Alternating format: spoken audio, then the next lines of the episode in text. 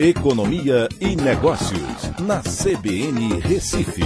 Oferecimento Cicred Recife e Seguros Unimed. Soluções em seguros e previdência complementar. Olá, amigos, tudo bem? No podcast de hoje eu vou falar sobre as empresas brasileiras que já têm projetos para aproveitar os avanços do 5G.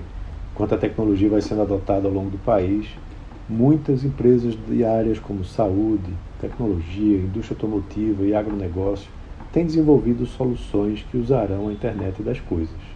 São Paulo e outras capitais estão iniciando a oferta de tecnologia 5G, que vai exigir novos planos de dados celulares e mudança de aparelhos para aquelas pessoas que têm modelos mais antigos.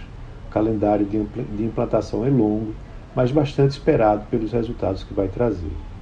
Muitas empresas já estão se adaptando para o começo da utilização dessa tecnologia com alta velocidade de transmissão, que vai de 10 a 100 vezes a mais do que a tecnologia 4G, com menos latência, ou seja, o tempo de resposta bem mais rápido, e o mais importante, a conectividade massiva entre máquinas via a internet das coisas, que em inglês é chamado de IoT, né? Internet, Internet of Things. As indústrias utilizarão o 5G como rede local, automatizando toda a linha de produção. Será possível desenvolver também cidades inteligentes, a conectividade das escolas e estradas, telemedicina, segurança pública e agronegócio. Um passo além virá com as realidades aumentada e virtual, né? mas isso também é algo que vai acontecer de forma gradual.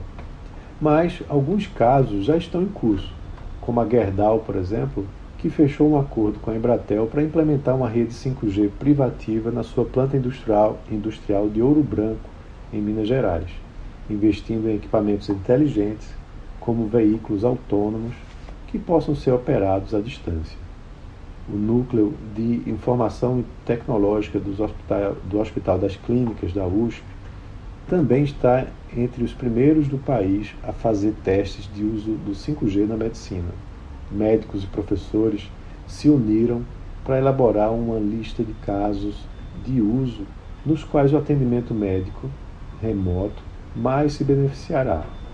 Também a Stellantis, que é a primeira montadora do país a testar o 5G na indústria automobilística.